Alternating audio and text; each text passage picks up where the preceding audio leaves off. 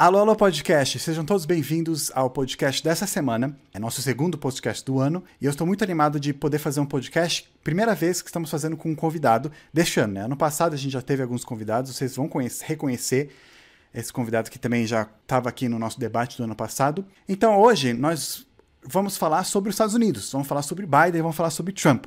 Por isso que eu quis convidar a minha colega Lídia para pod conversar aqui hoje. A Lídia, eu conheço ela já faz muitos anos, muitos anos mesmo. A gente, apesar de a gente ter estudado em anos separados, ela também se formou em ciências políticas. E agora ela mora lá nos Estados Unidos, então ela tem mais, ela conhece um pouco mais sobre esse assunto, o que está acontecendo lá, ela está acompanhando mais do que eu aqui. Então hoje eu queria convidar a Lídia para a gente poder conversar um pouquinho sobre o que está acontecendo nos Estados Unidos, o que aconteceu e o que está acontecendo. Então já vou colocar aqui a outra tela. Isso. Olá, Lídia, tudo bem? Tudo bom? Tudo bom. Então, Lídia, muito obrigado por você estar tá tirando seu tempo com, é, com a gente aqui. Eu sei que está muita coisa. Aliás, gente, hoje é aniversário da Lídia. É, por coincidência, a gente está gravando no dia do aniversário dela. Então, parabéns. Então, eleições 2020 foi um, foi um ano bem marcante, né? Além de ser um, um dos únicos presidentes de que não conseguiram a reeleição, né? Normalmente um presidente sempre consegue a reeleição, bem como ele conseguir. Mas é que agora não tenho aqui escrito especificamente, vou colocar na tela para aqueles que estão vendo no YouTube. Mas depois de muitos anos, um presidente não conseguiu ganhar a reeleição. E foi uma coisa surpreendente, apesar de algumas pesquisas diziam que ele ia perder, outras diziam que ele ia ganhar. E apesar que é é meio complicado a gente confiar em pesquisas, né? Eu lembro que quando tava tendo as eleições da Hillary, uma pesquisa lá falava que era 80% de chance que ela ia ganhar, outra falava que com certeza, todo mundo tava falando que ela ia ganhar. E aconteceu o que aconteceu, né? E agora, como é que tava nas eleições, na, na campanha antes? Como é que tava o clima aí nos Estados Unidos e as pesquisas, o que que tava dizendo aí? Então, no, desde o início do ano de 2020, já começavam as discussões, né? Ano de eleição e tinha aquela dúvida, né? O que, que vai acontecer? O, o, presidente Trump teve aqueles três anos completos de presidente com várias pessoas que apoiavam ele, né? O povo que votou nele, fez ele ganhar, mas também com muitos problemas e muitas polêmicas, então tinha aquela grande pergunta, o que, que vai acontecer? Era, foi uma eleição bem imprevisível, mesmo com pesquisas, estudos e né, questionários que várias organizações mandavam assim para ver que, que, que, que eles as pessoas achavam que iam votar, né, para quem que eles iam votar, estava bem imprevisível. E mais para o fim do ano, depois que realmente começaram as eleições e Biden era o, era o candidato, ficou ainda aquela pergunta: o que, que vai acontecer? Porque, que nem você disse, né, muito raro um presidente não ganhar um segundo turno, mas com apoio ao Biden, viu? Porque é assim, né? Tinha tanta polêmica, tanto problema com, com o presidente Trump, ao mesmo tempo que tinha tanto apoio, que esses últimos quatro anos criou uma polarização muito grande nos Estados Unidos. Sim. Então, com essa divisão no povo, não só tinha aquela pergunta, o que, que vai acontecer, é, tá muito imprevisível, o, é, o país sabia que aí ia acontecer alguma coisa estranha e diferente, por causa dessa polarização que acho que o país nunca viu antes. Então, tinha conflito, tinha raiva, tinha, assim... Dos dois isso, lados, né? Dos dois lados. Então, o, aqui no país, você vê na mídia, nas redes sociais, nas notícias, mesmo em reuniões, apesar que não podia reunir muito com muitas pessoas por causa da pandemia, mas dia de ação de graças, né? Famílias se juntando e tinha conflito. Sim. É, muita polarização e divisão. Então, esse era o ambiente das eleições. Estava uma divisão muito grande, uma polarização muito grande. Não, ninguém sabia o que ia acontecer. Aí, no final, com aqueles conflitos com o Capitólio, a invasão do Capitólio e tudo, é que, assim, depois que o Biden já tinha ganhado, né, os votos e tudo, antes da inauguração dele, foi meio que a, a cereja em cima do sorvete, sabe? Isso. Que explodiu, assim, o povo explodiu depois de trancar todas aquelas emoções. Isso. E é interessante que o, o Trump, ele, ele tava meio que favorito para ganhar até chegar a pandemia, né? Então, a, os Estados Unidos estava até indo bem, tava, a economia estava recuperando, estava conseguindo, estava indo bem, mas aí chegou a pandemia e aí meio que queimou o filme, né? Do, do presidente Trump. É, eu acho que o jeito que ele e a administração Trump, né? O jeito que eles enfrentaram o problema da pandemia, é, da perda de emprego, absurda aqui nos Estados Unidos e como ele enfrentava a polarização política, né, de partidos nos Estados Unidos e ainda mais com outros fatores que nem o movimento do Black Lives Matter, né, que aconteceu no verão, foram assim vários fatores no último ano. Eu acho que o jeito que ele enfrentou esses problemas e a administração, a administração do Trump enfrentou esses problemas e movimentos é que a, a aprovação dele, né, diminuiu. Sim, a aprovação dele, é. Queimou, meio que queimou o filme dele. É. Ele, tudo que ele conseguiu conquistar, talvez economicamente, pelo país, naqueles primeiros anos dele, perdeu no ano da pandemia, né? Mas então, Aí veio aquele assunto, né? A esquerda venceu nos Estados Unidos. Isso eu vi muito no Brasil, nos twitters, pessoas falando, nossa, a esquerda venceu. Esquerda, né? Eu ponho esquerda entre aspas, porque a esquerda dos Estados Unidos, a gente não pode dizer que é que nem a esquerda do Brasil, né? Quais que são as principais, principais bandeiras da esquerda aí dos Estados Unidos para a gente poder comparar aqui com o do Brasil? Então, a esquerda, né, democratas aqui nos Estados Unidos, eles defendem as minorias.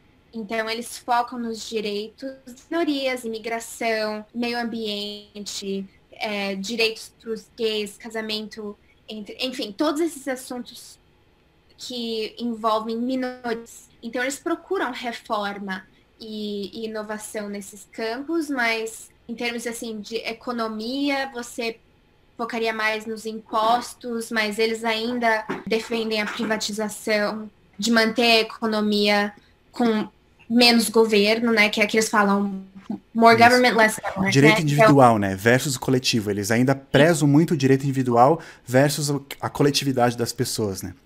Sim. Que é uma coisa, uma cultura bastante americana, assim, ainda.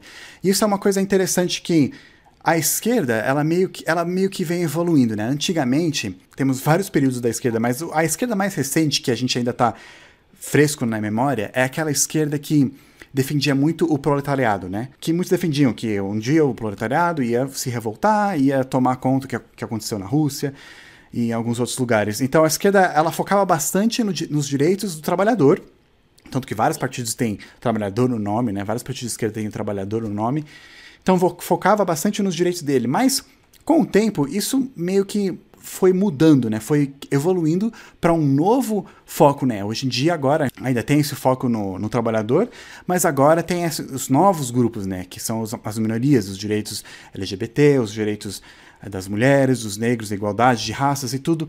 Então, essa é uma nova bandeira que a esquerda vem evoluindo e no Brasil está tendo com mais força agora hoje em dia, né? A maior diferença que eu acho da esquerda do Brasil e a esquerda dos Estados Unidos é no fato de a esquerda do Brasil ainda gosta muito de controlar a economia, né? Ainda tem bastante de querer garantir a igualdade social das pessoas. Nos Estados Unidos ele fala, ah, tem 1%, tem, tem, tem algumas coisas que eles querem fazer, taxar grandes fortunas eles também querem fazer, ou taxar mais os ricos, mas no Brasil ainda tem muito é muito mais forte isso. Acho que essa é uma das maiores diferenças da esquerda do Brasil e a esquerda dos Estados Unidos. E voltando no Trump, o Trump ele era considerado como uma extrema direita e normalmente Gente, quando tem uma extrema direita no poder, uma extrema do outro lado, né, seja a extrema esquerda ou a extrema direita, surge para tentar derrubar aquilo, que não foi o caso nessas eleições, né? O Biden, apesar de ser de muitas pessoas chamarem ele de esquerda, ele é mais centro. Ele somente conseguiu ganhar nos Estados Unidos porque ele é mais centro. E a gente está vendo isso acontecendo no Brasil também. Nas últimas eleições que a gente teve para prefeito, o centro ganhou muito mais força também, né? O bolsonarismo tem caído um pouquinho, assim como caiu o trumpismo, não sei se vocês usam essa palavra aí. E acho muito interessante também, quando eu estava acompanhando as eleições, durante que estavam contando, todas aquelas coisas, aqui no Brasil a gente tem quatro tipos de, dois tipos de esquerda, dois tipos de direita. Pode ser até três tipos de esquerda. Um tipo de direita é o bolsonarismo, aquele né, que apoia o Bolsonaro desde que ele foi eleito e fala, nossa, ele vai ajudar muitas pessoas. Apoia bastante uma figura forte como o Bolsonaro. O segundo tipo de direita é aquele que fala que o Bolsonaro traiu eles já. Falou que o Bolsonaro tá namorando muito com o centro, o Bolsonaro tá, não tá tomando ações tão de direita, de acordo com eles, então não apoiam mais o Bolsonaro, mas ainda são de direita. E agora a gente tem a esquerda também, que é, tem aquela esquerda ainda que apoia o Lula, né, o Lula é inocente e tudo. E tem aquela esquerda que é focada no, no trabalhador, nos direitos, na, mais na economia. E tem a esquerda, essa nova esquerda surgindo que é focada nos, nas liberdades sociais. Que eu, no meu canal, aqueles que conhecem bastante meu canal, sabe que eu não gosto de misturar esses dois assuntos, né?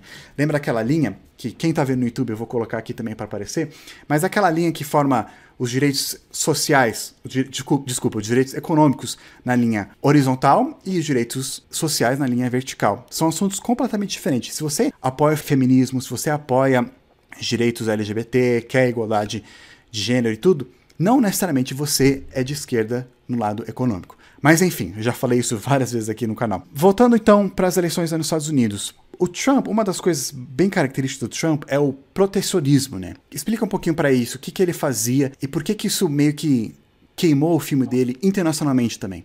Porque é uma coisa, desculpa, uma coisa, antes de você responder, uma coisa que eu via muito, líderes internacionais de direita comemoraram o Biden quando ele entrou, falando agora a gente vai poder conversar com os Estados Unidos melhor. Por que isso?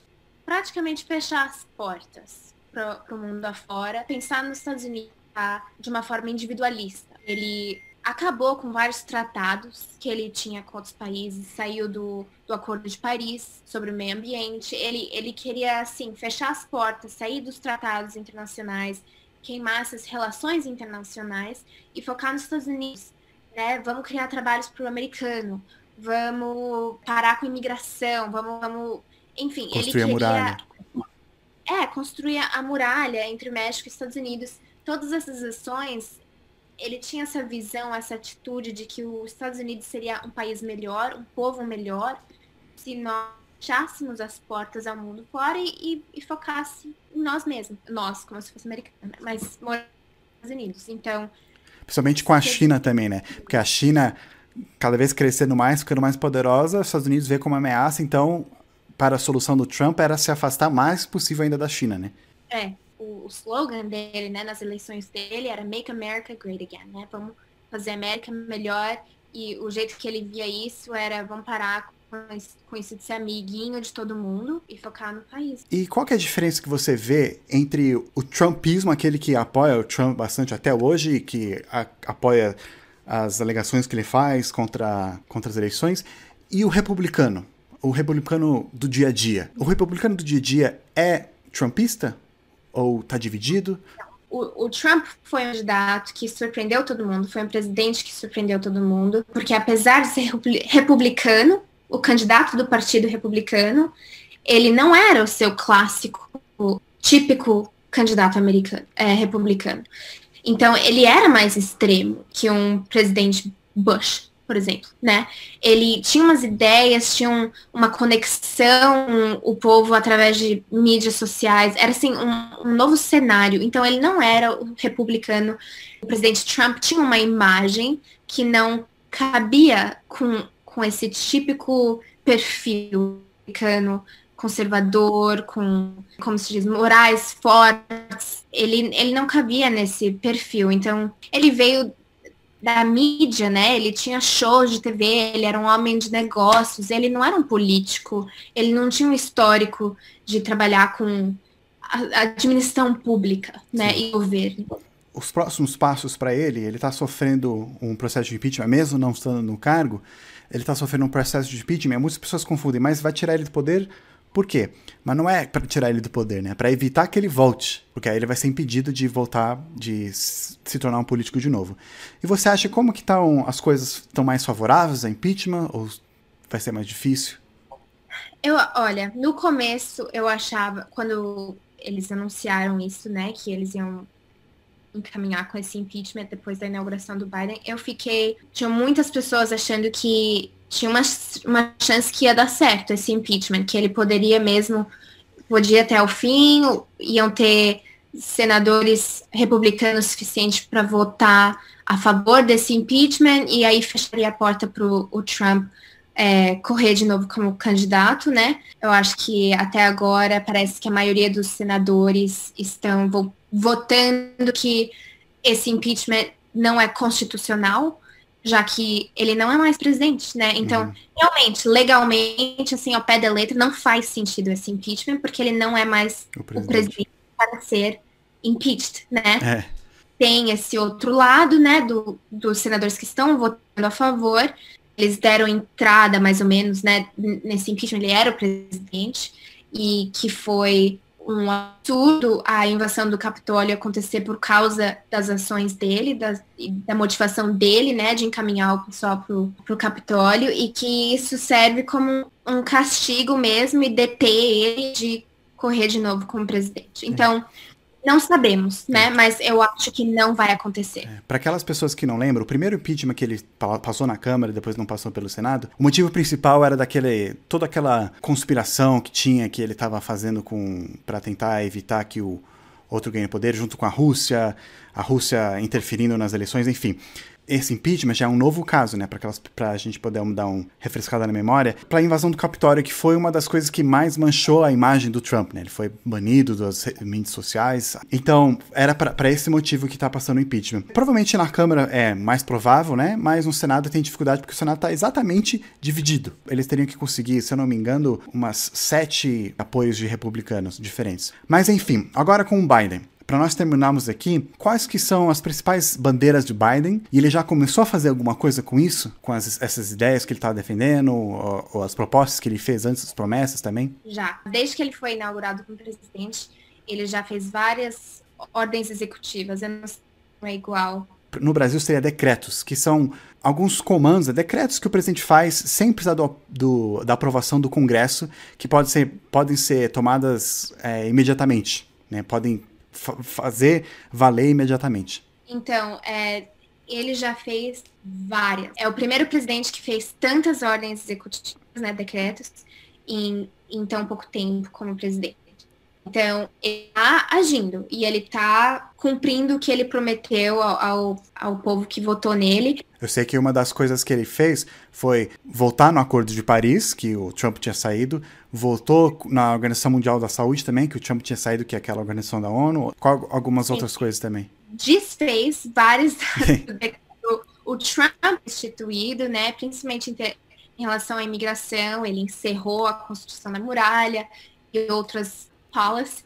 Políticas, pode ser políticas. É, políticas e, e leis ele que o Trump tinha instituído, ele revocou, tirou, e aí já foi implementando novas, novas coisas também. E agora ele tá com uma aprovação boa, eu acho que tá 49%, parece baixo, mas na verdade é, é uma boa porcentagem para um presidente. E, e ele não é um presidente, que nem você falou, ele não é presidente extremo Extrema esquerda, não é um esquerdista assim que nem a gente tá, pensa muito no Brasil.